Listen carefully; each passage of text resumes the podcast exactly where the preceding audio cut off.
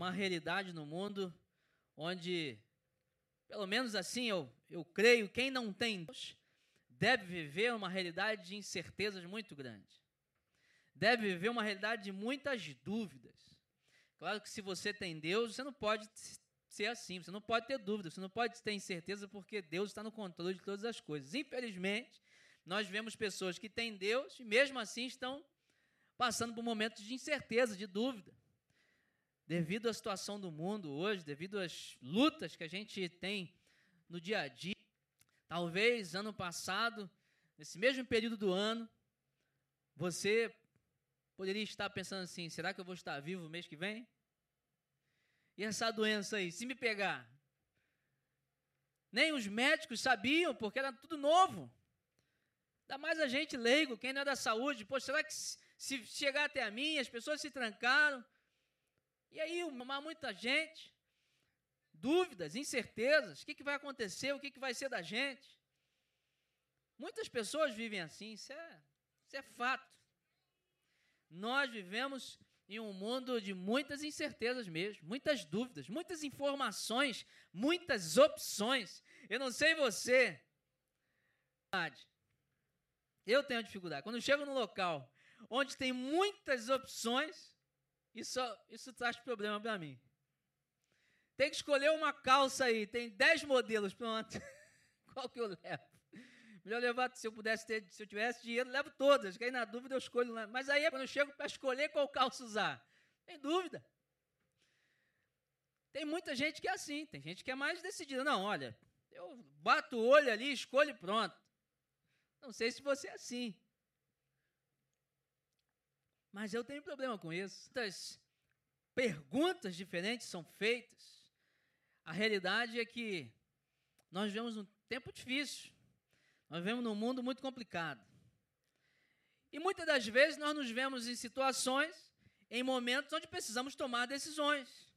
Nós precisamos tomar decisões que vão impactar a vida de muitas pessoas, vão impactar as nossas vidas, as vidas de pessoas que andam com a gente. E eu queria trabalhar com você agora, queria conversar com você sobre como a gente tomar decisões acertadas. Como tomarmos decisões acertadas em nossas vidas. São várias decisões que a gente toma.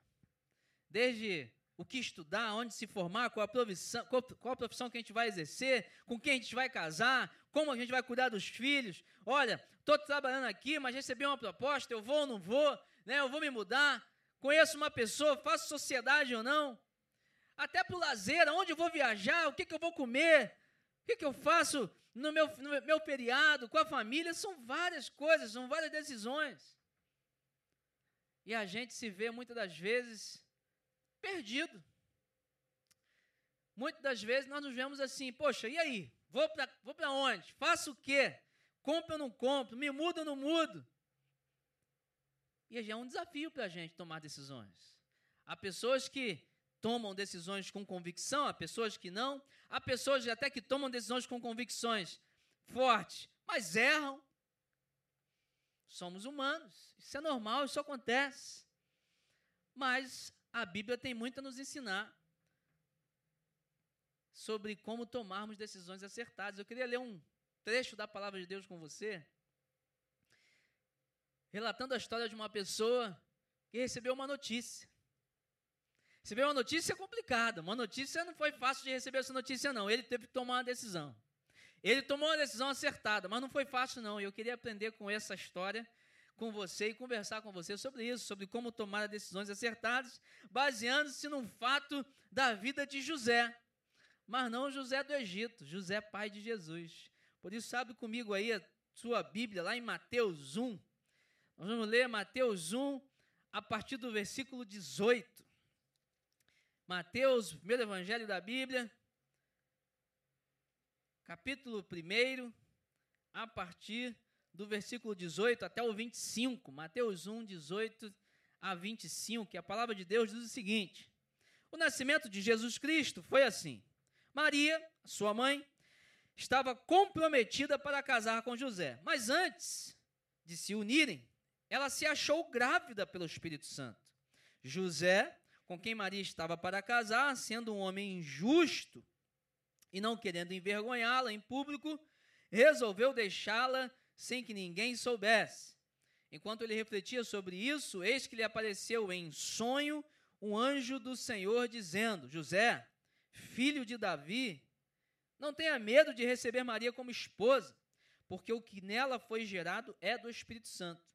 Ela dará à luz um filho e você porá nele o nome de Jesus, porque ele salvará o seu povo dos pecados. Ora, tudo isto aconteceu para se cumprir o que tinha sido dito pelo Senhor por meio do profeta: Eis que a virgem conceberá e dará à luz um filho, e ela, ele será chamado pelo nome de Emanuel, Deus conosco.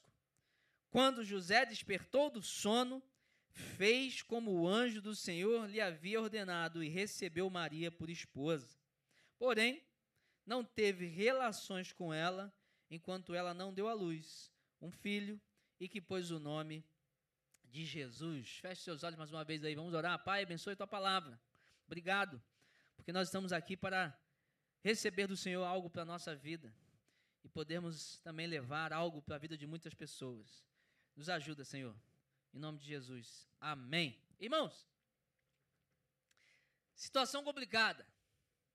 José, uma Bíblia diz, estava ali com um compromisso com Maria, estavam para casar, estavam noivos. Planejando aí, você que é casado, lembra da sua fase de noivado, né? Planejando, onde ia ser a festa, lua de mel e tal, juntando dinheiro, contando as moedinhas lá. Tomara que você não tenha passado por isso aí, mas contando moeda, eu contei cada centavo, se eu podia pagar a festa que minha esposa queria ou não. Viajar, noite de núpcias, muitas coisas. Noivado é benção. Melhor, mais benção ainda é o casamento, mas é benção também. José estava assim com Maria, planejando, já havia sido prometido. Só que você precisa entender como é que era o casamento da época. Primeiro, o casamento da época tinha três fases. A primeira fase, as famílias entravam em acordo com a união dos seus filhos. Olha, beleza, eu tenho um filho homem, você tem uma filha mulher, eles se gostam, eles querem se casar, então estão prometidos um para o outro. Pronto, primeira fase, foi arranjado o casamento. Segunda fase, esse arranjo, esse acordo se tornava público. Sempre o casamento foi algo público, algo notório, algo que as pessoas poderiam ver assim, não, eu estou testificando, realmente, é um casamento ali, está sendo está sendo feito um matrimônio, casamento, algo público. Então tinha essa segunda fase. Era comunicado à comunidade: olha, meu filho José vai se casar com a Maria, entendeu? Eles vão ser uma só carne em breve. Então todo mundo fica sabendo.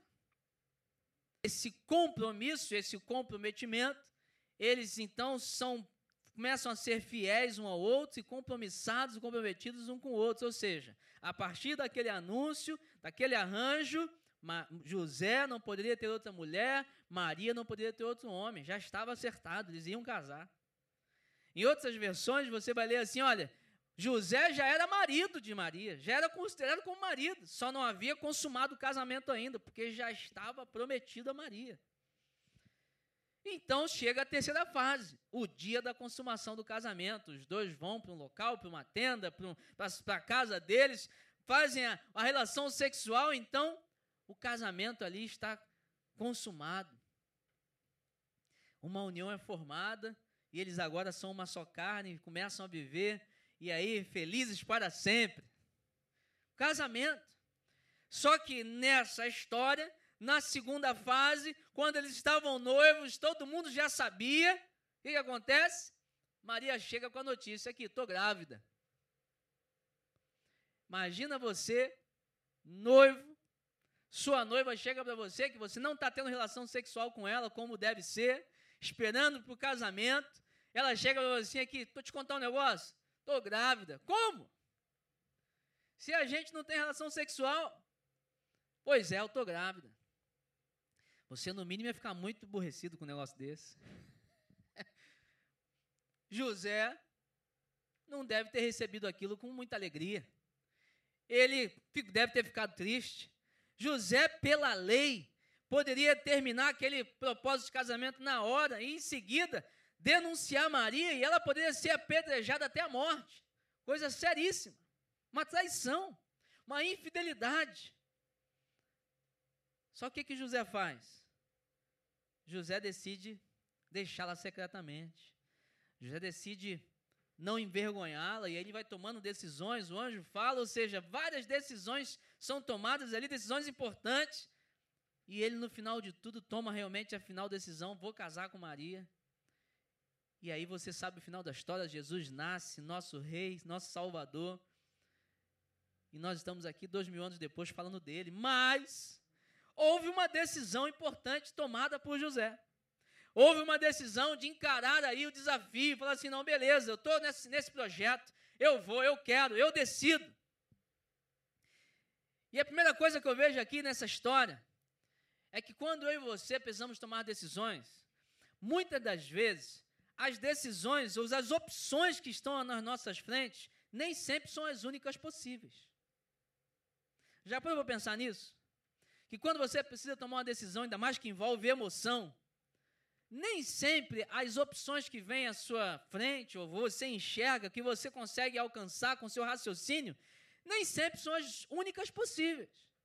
Isso aconteceu com José. José tinha, no mínimo, duas opções, na visão dele: se divorciar secretamente, que foi a qual ele escolheu primeiramente, deixar Maria, ou ir a público e falar assim: ó, essa mulher me traiu, ela me envergonhou, ela foi infiel e aí a justiça ia ser feita, a justiça dos homens, e ele estaria no seu direito. No mínimo, ele teria duas opções, porque não era o filho dele de fato. Ele não tinha se relacionado com ela, então ele tinha que tomar uma decisão. Na visão dele, na cabeça dele, humanamente falando, só tinha essas duas decisões. Só que houve uma terceira pessoa aí no meio que chegou para ele, que foi o anjo do Senhor, falou assim: aqui, se preocupa não, pode assumir, casa com ela, eu te dou uma terceira opção, casa. Houve alguém que chegou para ele e falou assim: ó, Eu tenho, na verdade, uma terceira opção para você. Eu tenho uma outra opção para que você não cometa uma besteira com a sua mulher. Para que você não perca uma oportunidade, para que as coisas não sejam feitas em desacordo com a vontade de Deus, para que você não perca a bênção de Deus na sua vida. Eu tenho uma terceira opção para você, casa com ela. E justo aqui com isso, irmãos. Quando uma notícia ruim chega na nossa vida, isso é do, normal do ser humano. A gente começa a deixar as emoções tomarem conta da gente. Chega uma notícia, você de repente, não sei como você se comporta. Tem gente que fica ansioso, come demais. Tem gente que fica ansioso, não come nada. Tem gente que o coração acelera, fica com dor de cabeça, perde o sono. Tudo isso só serve para quê? Só serve para prejudicar o seu senso de julgamento. Nesse momento, as emoções elas prejudicam a nossa visão para encontrar as melhores soluções.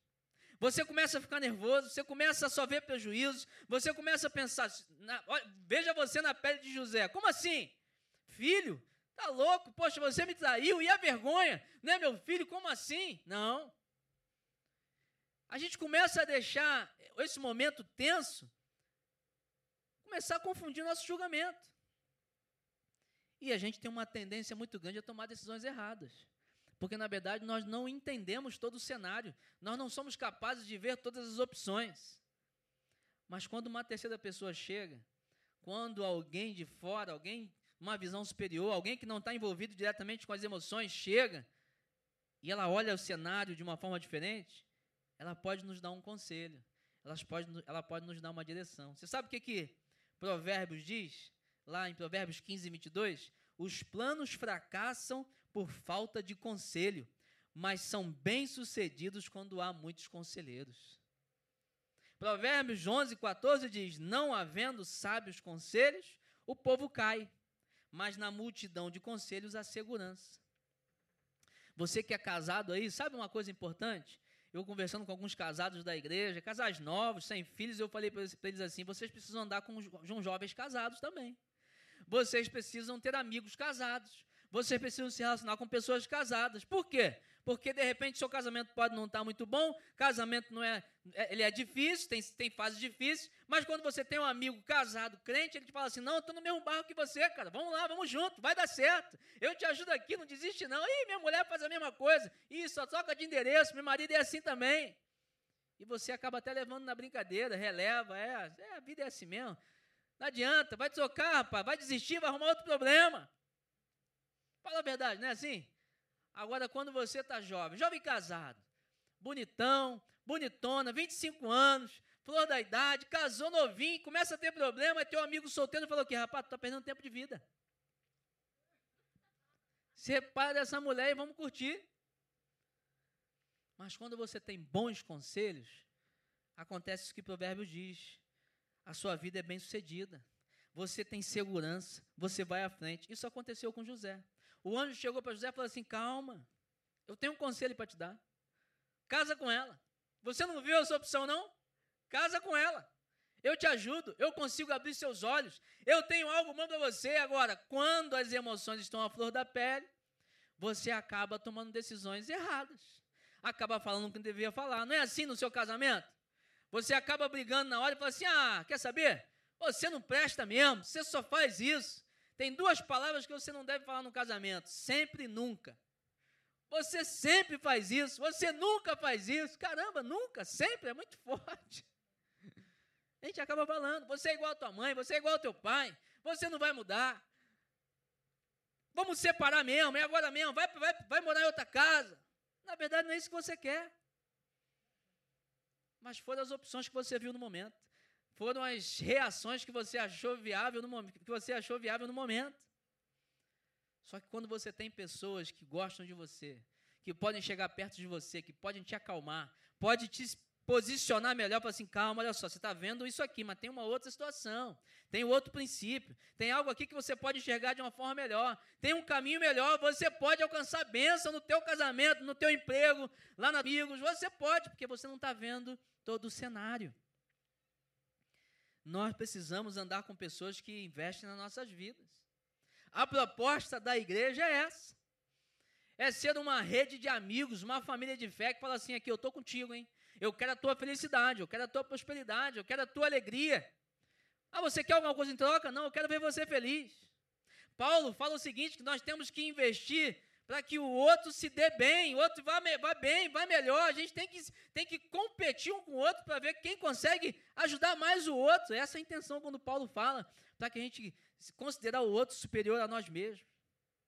Ele fala assim, ó, que vocês, esse, esse verbo no original traz a ideia de competição. Fala assim, na igreja eu tenho que competir. Não, você vai ser melhor que eu. Pô, você toca melhor do que eu, você fala melhor do que eu. Não vai lá, você é melhor, você. Não, não vai você agora. E a gente fica assim, um empurrando o outro. Não, você é melhor, eu quero te empoderar, vai, vai que você vai conseguir.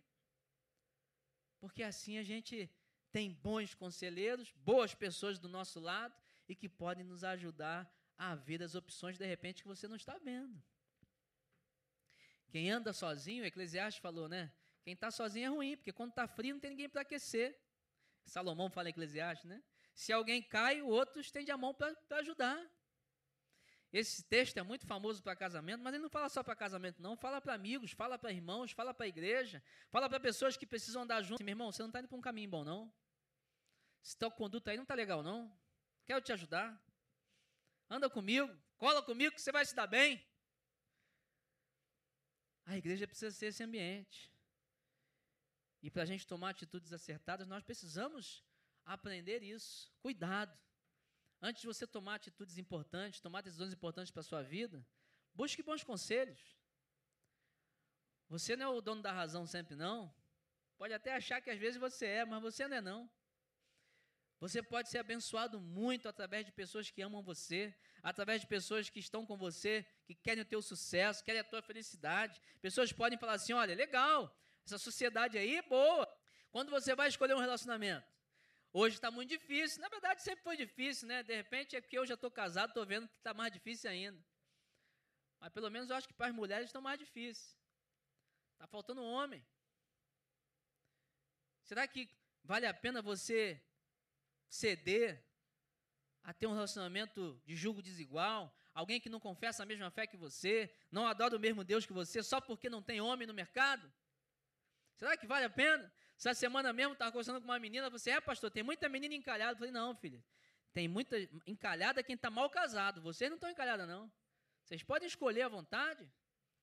Pode até não ter muita opção, mas vocês podem escolher. Agora, é muito menina aí, estou interessado, o que, que você acha? Nós não vamos decidir pela vida de vocês, não, mas podemos dar bons conselhos. Ele é trabalhador? É. Rapaz, trata bem a mãe e o pai? Trata, que legal. Quer as mesmas coisas que você? Poxa, é dedicado? Poxa, então vai lá, conhece. Poxa, como é que é a menina? Menina trabalhadora, menina sonha com você, poxa, vai te ajudar. Pô, legal, então investe. Ah, não, pastor, ele acorda 11 horas da manhã porque ele é surfista ali. Ele... É o que? Tem 17 anos? Não, não, ele tem 38. Como assim, filho? Não estou falando, ele pode ser surfista profissional, né? Tô, né? Agora, não, é, é, profissional? Não, pastor, ele está procurando emprego. Quanto tempo? Ele tem 15 anos.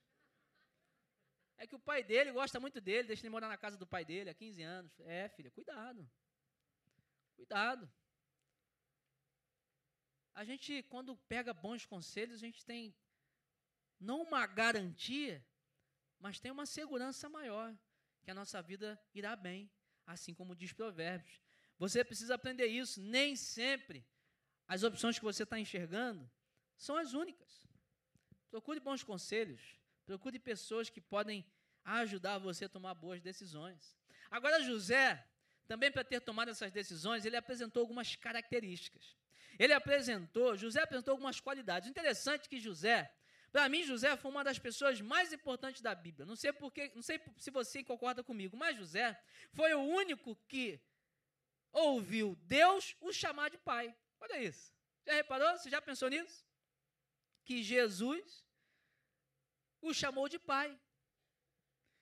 O filho de Deus chamou José de pai. Que experiência, né? Já pensou José cuidando de Jesus com 10 anos, 9 anos, e ele olhando para Jesus assim, rapaz, você é o Messias.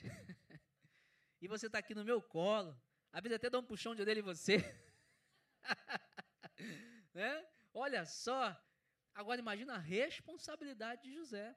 Mas aos 12 anos, Jesus estava onde? Diz a Bíblia. Debatendo na sinagoga sobre a lei. Então José fez um bom trabalho. Porque na época, quem era o responsável pelo ensino do filho era o homem. O homem era responsável até para passar o ofício dele e o ensino bíblico da época. José fez um bom trabalho, José foi um bom discipulador, José foi um bom pai. Só que o interessante é que você não vê uma palavra de José na Bíblia. Já reparou isso também? Não tem uma palavra, nenhum. Ai, por quê, o quê? Não, nada. Não tem nada na Bíblia. Alguns falam até brincando, quando José era mudo. Não, ele não era mudo, não. Ele não falou nada aqui registrado na Bíblia, mas fez um dos principais ministérios na, na história da, da, do cristianismo. Cuidou de Jesus. Ele teve algumas características que nós precisamos aprender e aplicar em nossas vidas. Quer ver? Em primeiro lugar, José soube agir em justiça, ele era justo, mas agiu em justiça em amor. E é um grande desafio para a gente. O versículo 19, a Bíblia deixa muito claro, ela fala o seguinte: olha, José, com quem Maria estava para casar, sendo um homem justo e não querendo envergonhá-la, resolveu deixá-la em secreto. Quando a Bíblia fala que ele era um homem justo, não era apenas uma justiça terrena, como nós conhecemos, não. A Bíblia está querendo dizer que ele era justo aos olhos de Deus. Ele era justo perante o Senhor. Era aquele que, entre agradar a Deus e os homens, ele sempre procurava agradar a Deus. Ele decidia agradar a Deus em primeiro lugar, justo perante os olhos do Senhor. Mas agiu em amor, em consideração a Maria. Ele poderia muito bem falar assim: ó, o filho não é meu, o justo, o correto, a lei diz que você, eu posso te repudiar, não quero mais casar com você, e pronto. Ei, mas mesmo assim ele decidiu o quê? Vou deixar Maria secretamente em amor a ela. Sabe o que, ele decidiu? Ele decidiu levar a culpa sobre a situação. Porque quando as pessoas descobrissem que ele tinha fugido, que ele tinha saído secretamente, iam falar o quê? Engravidou Maria e sumiu. E aí a comunidade, os parentes iriam abraçar Maria e cuidar de Maria. Porque ele amava tanto aquela mulher que ele não queria que aquela mulher sofresse. Sabe qual é o problema que eu vejo aqui, irmãos? Muitas das vezes, nós até queremos ser pessoas justas. Nós entendemos, Romanos diz que éramos escravos do pecado, depois que Jesus nos resgatou, nós passamos a ser escravos da justiça, ou seja, passamos a ser pessoas que praticam, que buscam a justiça e os frutos da justiça. Só que às vezes a gente se esquece que ser justo somente não basta. Precisamos buscar a justiça em amor. Muitas pessoas têm a capacidade muito grande, a facilidade de corrigir outras pessoas, de tratar outras pessoas, de apontar defeitos das pessoas, de se colocar, olha aqui, eu sou melhor do que você, eu faria melhor. No seu lugar, não faria dessa forma. Apontam erros, olha, você errou aqui, tem que mudar, tem que corrigir. Só que às vezes não agem em amor. Não sabem confrontar em amor. Não sabem tratar os erros em amor não sabem, na verdade, aproximar mais a pessoa ferida do que afastar. Não sabem chegar perto da pessoa e tratar o erro dela em amor. 1 Coríntios 13 fala, né? Se não tivesse amor, nada valeria. Ou seja, o que é nada? Ele fala falar a língua dos anjos, doar tudo aos pobres, ajudar pessoas, corrigir, tratar de pessoas. Nada disso vale a pena, valeria sem o amor. José ele poderia fazer algo justo mas iria prejudicar alguém que amava. Ele escolheu sim fazer algo em justiça. Pelo menos não ia compactuar com algo errado, fazer esse casamento, né? Poxa, ele, na cabeça dele ela tinha traído. Mas ele agiu em amor, amor a ela. Isso precisa acontecer no nosso meio. Precisa acontecer na nossa igreja, precisa acontecer nas nossas relações. Sabe? Eu gosto muito de exemplos de casamento. Como é que você tem tratado os erros da tua esposa, do teu esposo? Como é que você tem tratado os deslizes do dia a dia? Será que você é, é aquele que corrige só com exortação, apontando o dedo, sempre cobrando? Ou é aquela pessoa que entende que a sua esposa, o seu esposo tem falhas, que as pessoas têm falhas, precisam melhorar sim, você é um ajudante nisso, você é uma pessoa chave para seu esposo, seu cônjuge melhorar, mas você trata isso em amor? você pensa em como ela vai receber. Há pessoas que, de longe, ainda mais agora, né, o WhatsApp é um perigo. Aí manda aquela frase no WhatsApp assim: É, tá tudo errado mesmo. Eu fui lá e eu vi que estava tudo errado. Falei: Caramba, mas calma aí, o que estava errado? Você viu mesmo? Você sabe da história? É, não, tem que fazer isso, isso e aquilo outro. Fica frio. E às vezes expõe as pessoas, às vezes não tem consideração para como a pessoa vai receber. Há pessoas que olham situações de longe. Bom, eu estou vendo aqui que ali está errado. E aí já emitem falas, né, pensamentos, julgamentos. Mas quando você chega perto, você vê assim, bom, não é isso que eu estava pensando, agora que eu estou vendo aqui de perto, realmente não dava para acontecer, né? Poxa, você não conseguiu porque isso aqui deu defeito, é realmente. Poxa, desculpa, mas agora eu já falei. Agora eu já fui grosseiro, agora eu já fui arrogante. Agora eu já coloquei, me coloquei numa posição mais elevada do que você, agora já era. Quando na verdade tudo que você precisaria era chegar perto, estender a mão e falar assim: vamos fazer junto? Ó, eu te ensino aqui, já fiz, deu certo. É realmente, ó, se a gente tivesse feito junto, não teria errado aqui, então vamos fazer junto. Isso precisa acontecer na tua vida íntima aí, no seu casamento, na sua família, no seu trabalho e na igreja. Você precisa ser alguém que age em justiça sim, que procura justiça sim, mas em amor. E tempero do amor nas nossas falas. De que a gente consegue ser mais grosseiro e mais arrogante com quem temos mais intimidade. Com quem a gente não tem intimidade, a gente se segura mais, mas com quem a gente é íntimo, a gente acaba falando mesmo abertamente. Nós precisamos pegar esse tempero do amor e colocar nas nossas falas e atitudes, para que a gente tome decisões mais acertadas na nossa vida. Será que você se enquadra nisso? Será que você tem essa pitada de amor nas tuas do teu trabalho, na tua família, você olha um erro, tem amor no teu olhar? Será que quando você procura justiça, tem amor no seu olhar para com essa pessoa? Você precisa ter essa qualidade, essa característica que José manifestou. Quer ver uma outra qualidade de José? Ele soube agir com sensibilidade e discrição. José foi alguém sensível, foi alguém discreto. Ele poderia trazer a público, tornar isso público.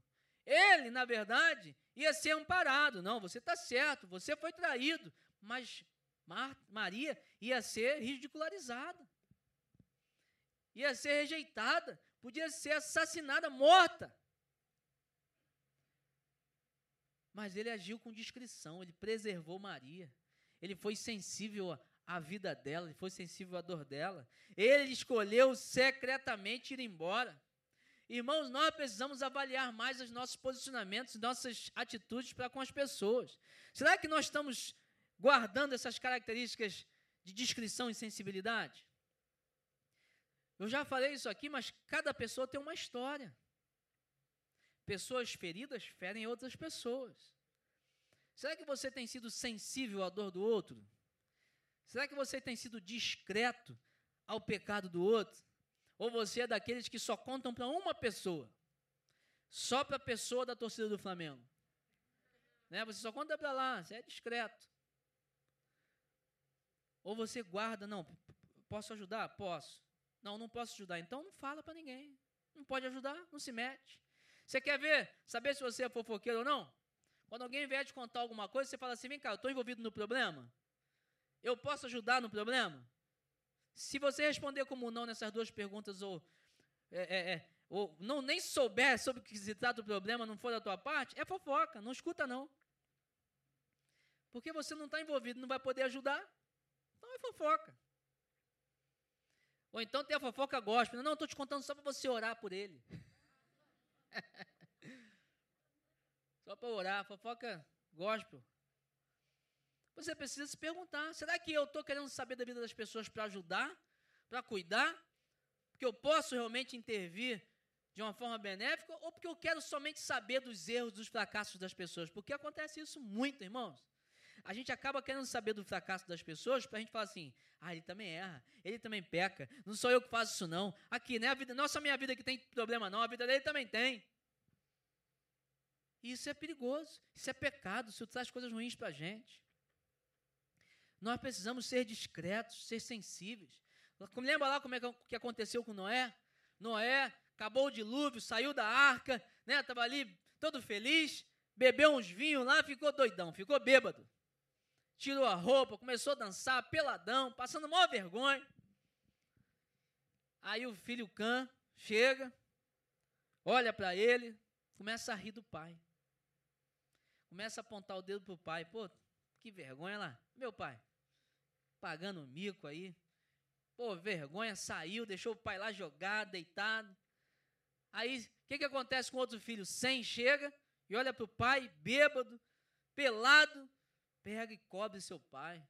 Cobre a nudez do seu pai. Ampara seu pai. Fala assim, poxa, meu pai não pode ficar nessa vergonha, não. Cuida dele. No dia seguinte, sem chega para o pai e fala assim, pai, papelão ontem. Só deu ruim, deu ruim aí com o negócio ontem aí, poxa, ó. Mas foi discreto, foi sensível. Soube tratar na hora correta. Tem gente que não tem essa sensibilidade. Fala assim, olha, de repente não é o momento de você falar. Não é o momento de você conversar. Não é momento de você apontar o erro agora. A pessoa está envolvida nisso emocionalmente, ela está chateada, ela acabou de se frustrar, ela errou, ela até sabe que errou. Não é o momento agora. Calma, deixa passar um dia. Chama no privado. José tinha essa sensibilidade. E quem tem essa sensibilidade, quem é de tratar dos erros, toma atitudes, toma decisões acertadas na vida. Sabe aquela pessoa que está vendo um erro ali distante, e grita, ei, tá errado aí, rapaz. Começa a envergonhar a pessoa, todo mundo escutando. Falei, caramba, você não pode ir lá na pessoa.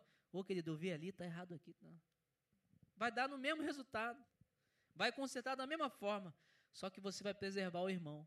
Vai preservar a irmã, não vai envergonhar. Eu tinha, uma, eu tinha um problema comigo, hoje não tem mais não, mas eu era muito envergonhado. Eu deixava de fazer coisas com medo de errar e passar vergonha porque pessoas já me envergonharam. Você pode traumatizar a vida de alguém se você não tiver sensibilidade e discrição para tratar dos erros de outras pessoas, para tratar situações, para resolver coisas que precisam ser resolvidas. Mas você pode traumatizar a vida de alguém, acabar com um relacionamento, acabar com uma, uma situação da sua própria vida, se você da sua vida, da vida de outras pessoas. Quer ver outra qualidade de José, muito importante? José mostrou facilidade em obedecer à voz de Deus. Olha o que diz o versículo 24.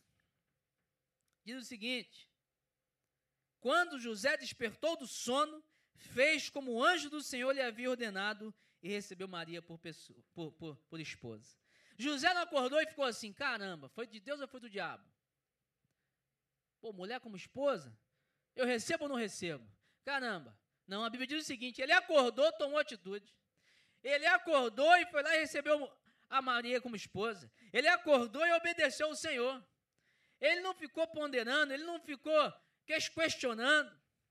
Você sabe uma dificuldade muito grande da população hoje? Não digo só brasileira, não. Carioca brasileira é mais complicado mesmo.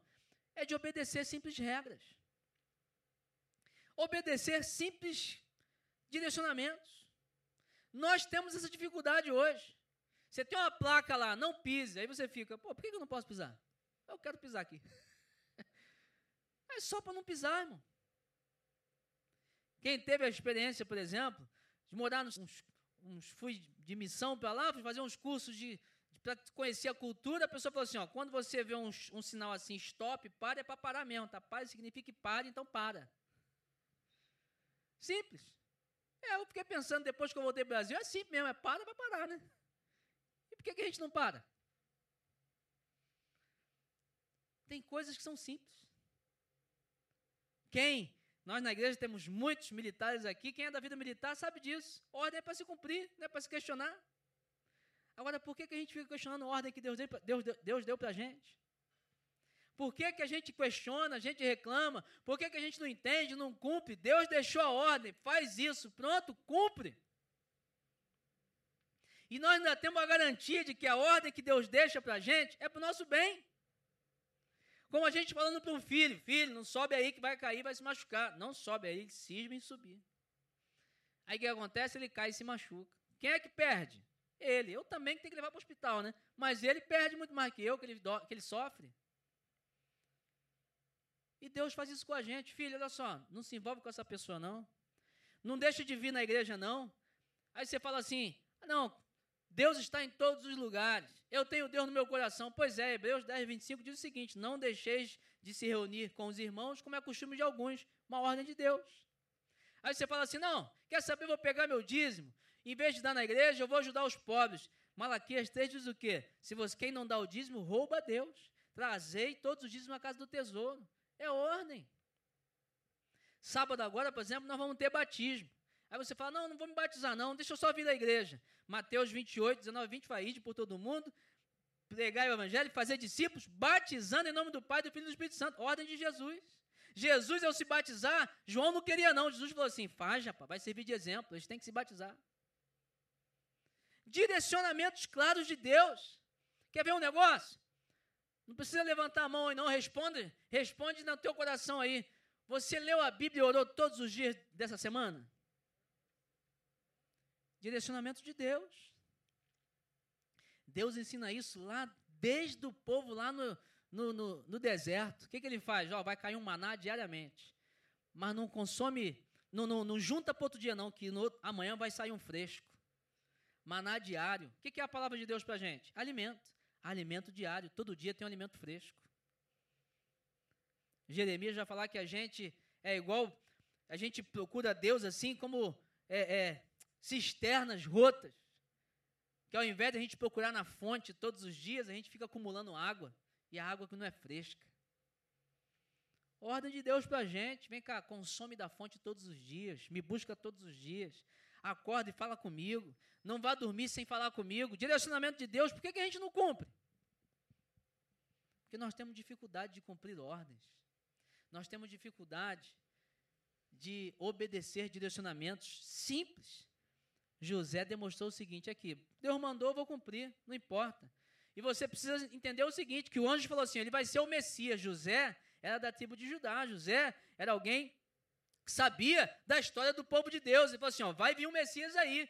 E José estava numa época de perseguição, Império Romano. Ele sabia o seguinte: caramba, não vai ser fácil. E não foi. Bebê recém-nascido teve que fugir para o Egito. Perigo de matarem Jesus, matarem ele também.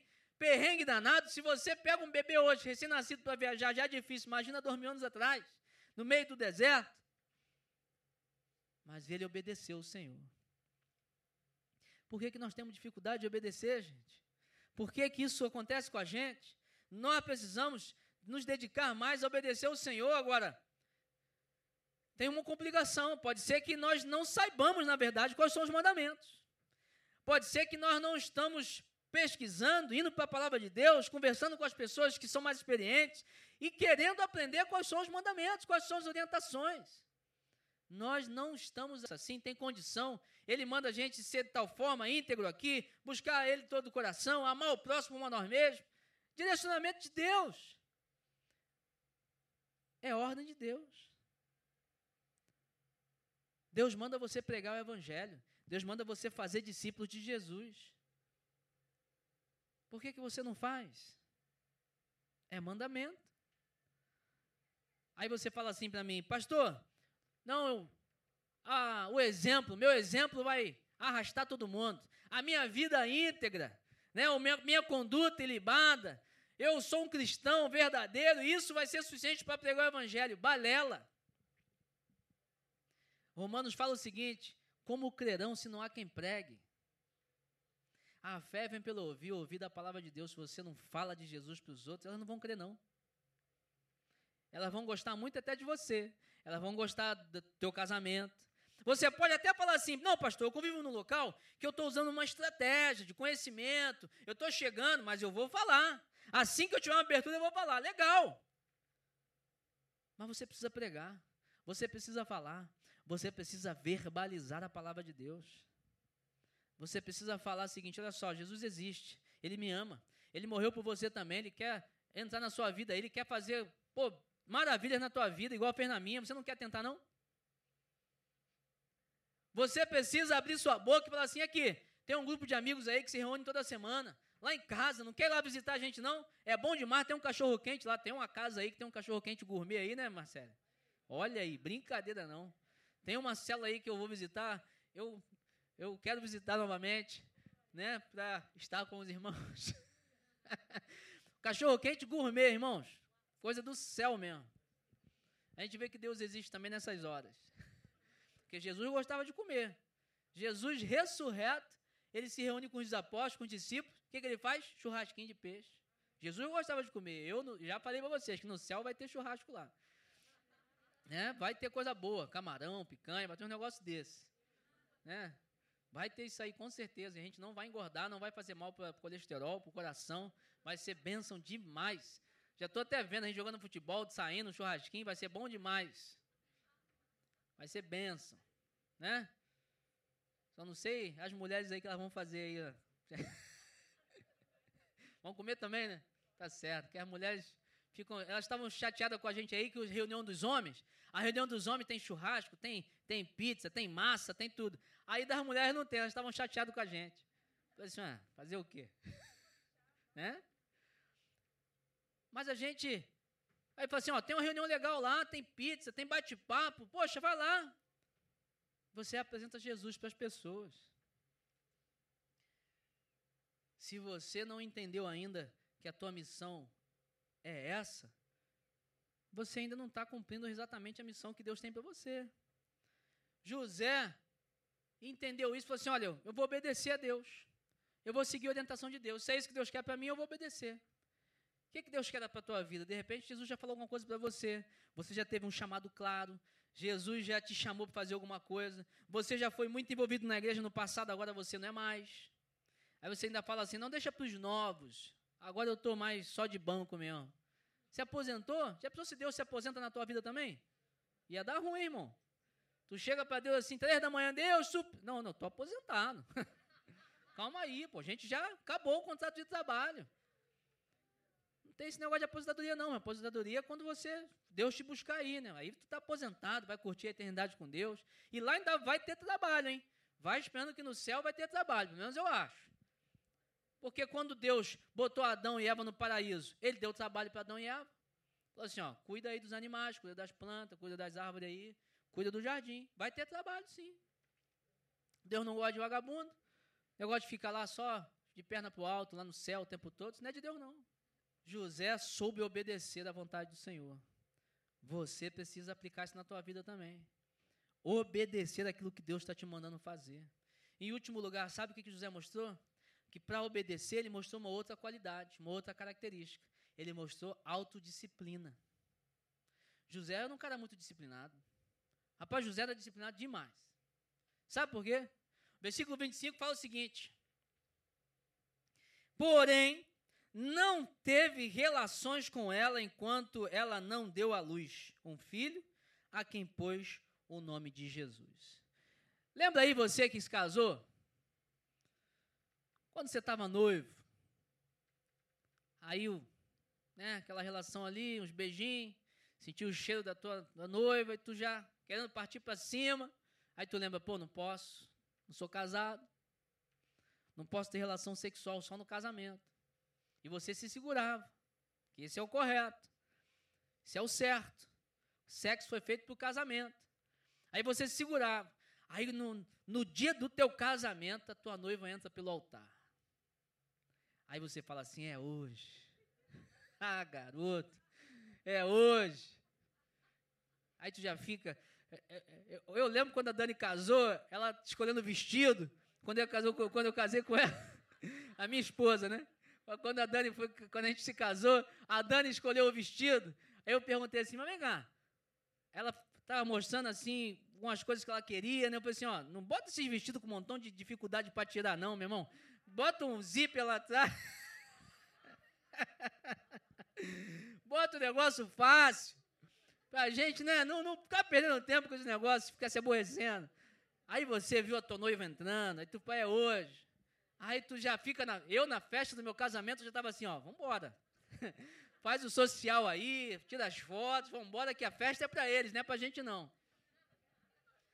Tava doido para ir para lua de mel. Que, pô, é ruimzão chegar na lua de mel cansado, né, irmão? Você chega lua de núpcia cansado. Não, tem que chegar feliz. Né? Por isso, um conselho para você: case-se assim, duas da tarde, você não casou ainda. Casa de noite.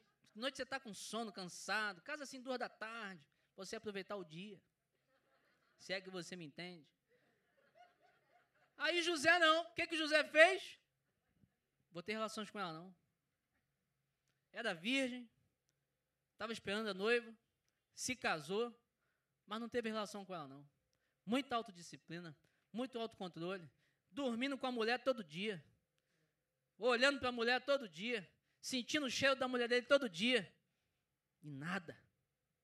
Autodisciplina, controle. Sabe que falta isso muito na gente? A gente às vezes até sabe o que fazer, a gente já tem orientação de Deus, a gente sabe o que é certo e errado, mas a gente vive caindo nas mesmas coisas. A gente não tem a disciplina suficiente para falar assim: ó, se Deus não mandou fazer, eu não faço. Se Deus mandou fazer, eu faço. E segura o rojão. Ah, pastor, mas é porque sabe como é que é no trabalho? Às vezes a gente tem que mentir. Não, isso mostra que você é muito volúvel. Mostra que você não tem uma disciplina muito clara na tua vida com Deus. Mostra que você abre mão muito facilmente de princípios. Você até sabe o que tem que fazer, você quer obedecer, mas você facilmente abre mão de um princípio com Deus. Você facilmente abre mão da bênção. Por não ter uma disciplina, uma autodisciplina concreta, boa na tua vida. Muitos de nós estamos perdendo bênçãos porque não nos atemos a princípios valiosos da palavra de Deus, porque não nos dedicamos a cumprir e a sermos disciplinados naquilo que a gente acredita. Você olha para a vida de outras pessoas, para a sua vida mesmo, e fala assim: caramba, quanta besteira eu já fiz, e eu sabia que não devia fazer. Pois é, foi fraco, botou a culpa na fraqueza, mas na verdade é porque você não foi disciplinado. Quem aqui passou num concurso público vai concordar comigo. Você passar num concurso precisa ter horário, precisa ser regrado, para conseguir chegar no seu objetivo. A vida cristã é a mesma coisa. Você precisa ser disciplinado, regrado, evitar coisas ah, a vida cristã é uma vida que não pode, é do não pode, não. É uma vida do que não devo. Paulo fala em 1 Coríntios: todas as coisas são lícitas, mas nem todas me convêm. Eu, na verdade, sou livre para fazer todas as coisas. Mas a minha autodisciplina diz o seguinte: não, isso aí não convém. Isso aí não é para mim. Isso não é de Deus para mim. Isso não agrada o meu Senhor. Se não agrada o meu Senhor, não me agrada. E muitas das vezes a gente toma atitudes erradas, decisões erradas na vida, porque a gente não é disciplinado. Porque a gente não segue ali a cartilha como devemos seguir. A gente não gosta de estudar, a gente não gosta de da, da rotina às vezes, né? Não, tem que fazer isso, tem que fazer, acabou até o final da vida. E a gente cai num erro muito grande. Porque toda vez que a gente fala de disciplina, de rotina, muitas pessoas pensam em aprisionamento. Muitas pessoas pensam em forçação de barra. Muitas pessoas pensam, poxa, que isso é forçado, é de goela abaixo, é obrigação, mas não veem como prazer. Obedecer a Deus, ter disciplina em princípios de Deus, precisa ser algo prazeroso.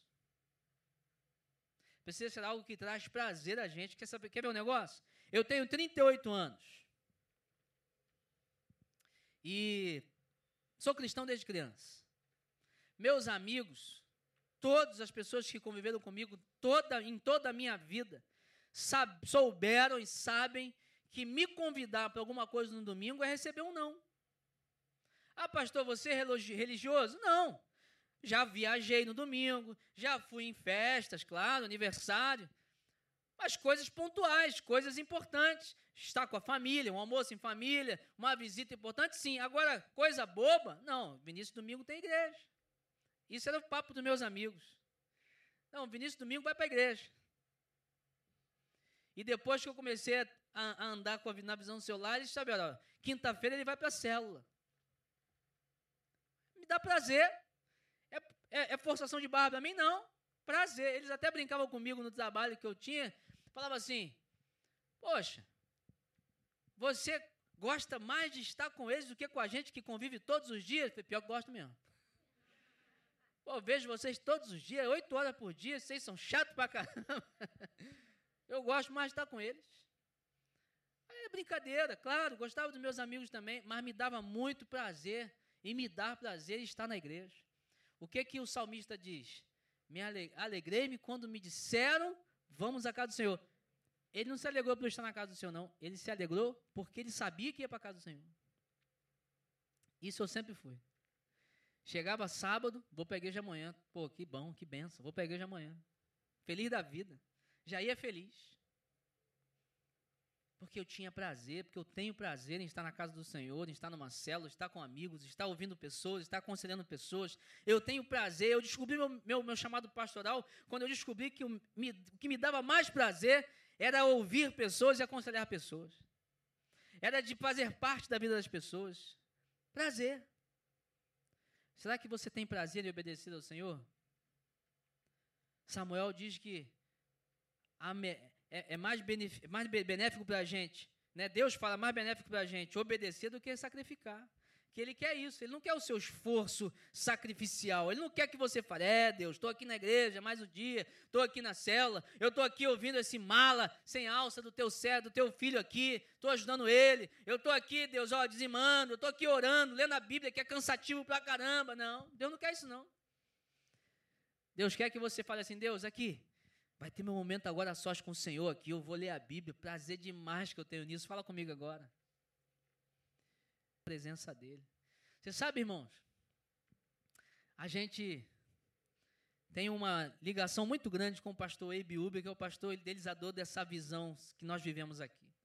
E o Abe, recentemente, ouvindo ele falar, ele falou o seguinte, que ele ama muito o Espírito Santo. Ele tem um envolvimento muito grande com o Espírito Santo.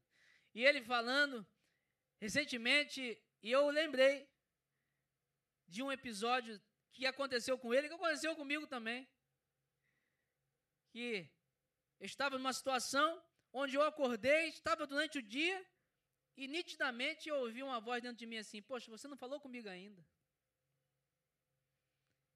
E era o Espírito Santo falando comigo. E eu falei: É, Deus, eu não falei contigo hoje ainda, me desculpa. Acordei tão atarefado, acordei atrasado, com responsabilidade, com WhatsApp para responder, não dei atenção para o Senhor. Só que Deus falou isso comigo porque Ele sabe que eu tenho prazer de falar com Ele.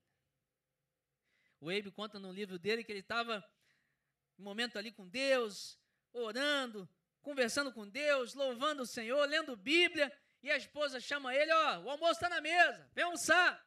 E ele, Deus, poxa, vou almoçar, que bom esse tempo que a gente está junto, tchau. E ele, quando trancou a porta, foi em direção à sala. O Espírito Santo falou com ele assim: Poxa, estava tão gostoso estar contigo. E ele falou assim: Meu bem, o Espírito Santo ficou até triste que eu saí. acho que vou lá ficar um pouquinho mais com ele. Intimidade com Deus. Prazer em estar com Deus. Será que você tem esse prazer com as coisas do Senhor? É uma pergunta que você precisa responder. Que, que tem te dado prazer? A palavra de Deus diz que onde está o nosso tesouro, ali está o nosso coração. Será mesmo que Deus é o seu maior tesouro? Será mesmo que a palavra de Deus é a sua maior riqueza? Será mesmo que a oração que você canta, né, que há poder na oração, que você crê no poder da oração, será mesmo que isso é verdade ao ponto de você orar todos os dias? Você precisa responder isso aí. Será mesmo que você ama seu próximo como a ti mesmo? José foi um homem que tomou uma atitude, tomou uma decisão muito acertada, porque ele apresentou essas qualidades, essas características. José foi um homem formidável de Deus, uma pessoa importantíssima para a história do cristianismo, mas ele teve o seu valor, ele teve essas características que eu e você precisamos ter. José precisa ser mais estudado por nós, mesmo sem uma palavra. Tem um exemplo de vida que pode nos ajudar a tomar decisões acertadas em nossas vidas. Mas para que você tenha isso, você não vai conseguir desenvolver essas qualidades por si próprio. É muito difícil, nós somos falhos. Você precisa de Jesus na tua vida. Você precisa de Jesus na, no seu dia a dia. Você precisa da presença de Deus na tua vida. Eu não estou falando só de igreja, não, de religião, não. Estou falando de Jesus mesmo, estou falando de Deus. Deus pode fazer você tomar atitudes acertadas. Deus pode fazer você chegar nos seus objetivos. Deus pode fazer você ter uma vida bem-sucedida. Talvez você está aqui hoje e você até frequenta a igreja, você conhece a igreja, você já leu Bíblia, já orou, mas você está com Deus mesmo? Jesus está contigo mesmo? Você pode falar assim, batendo no peito, ó, Jesus está comigo, eu ouço a voz dele. Eu leio a Bíblia, ele fala comigo, eu oro, eu sinto a presença dele. Será que você pode falar isso? Hoje é um dia para você tomar uma decisão. Eu quero fazer um convite a você. Você precisa tomar decisões acertadas. Nós precisamos. Olha, preciso tomar decisão, preciso escolher. Para isso você precisa de Jesus na tua vida. Jesus pode te ajudar com isso. Eu quero convidar você a baixar sua cabeça agora. Baixa a cabeça, feche seus olhos. Se você está aqui hoje, quero fazer uma oração contigo. Se você está aqui hoje e quer convidar Jesus para a tua vida, quer mudar a tua vida. E a mudança, de repente, nem é externa, é interna mesmo.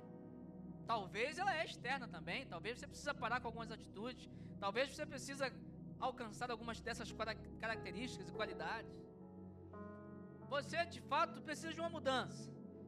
Se você entende hoje que precisa de uma mudança, entendeu que essa mudança só virá com Jesus Cristo, você precisa convidar Jesus para o teu coração hoje, para morar no teu coração, para morar na tua vida, para estar contigo. Se você quer convidar Jesus para morar no teu coração, eu quero que você repita uma oração que eu vou fazer. Aí no teu coração mesmo, no teu lugar, você não precisa falar em voz alta.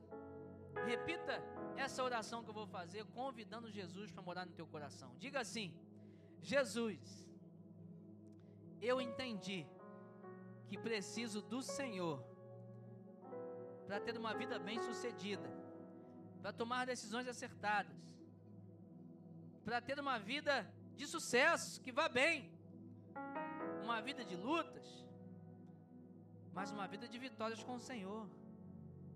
Por isso, Senhor, mora no meu coração, entra na minha vida e faz um, um caminho novo para mim.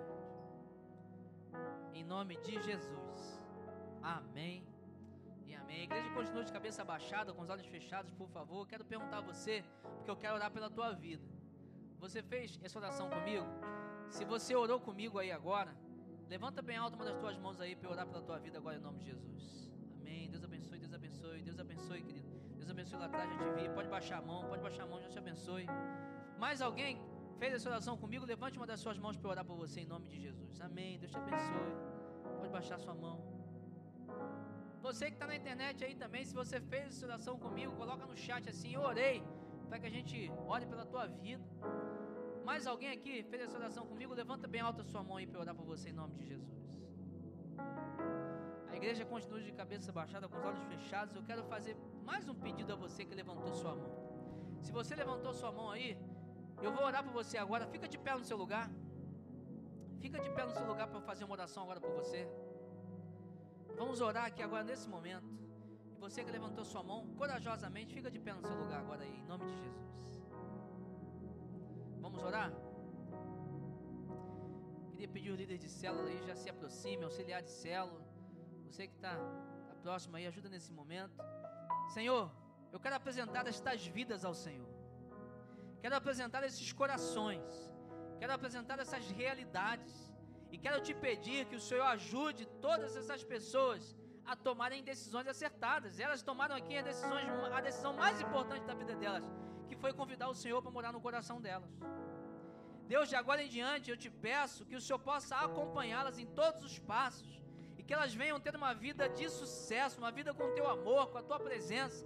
Que o Senhor as ajude a tomar as decisões, a encontrar soluções, a verem as possibilidades que elas não estão vendo. Deus, derrama da tua paz, abençoe as casas delas, as famílias, os trabalhos, tudo que elas colocam as mãos, os locais onde elas convivem. Senhor, leva a tua alegria, o teu amor e a tua graça para a vida delas. Nós te agradecemos, ó Pai, pela vida deles, pela vida de cada um deles, ó Pai, e te pedimos uma bênção do Senhor para cada um deles, agora e para todos sempre.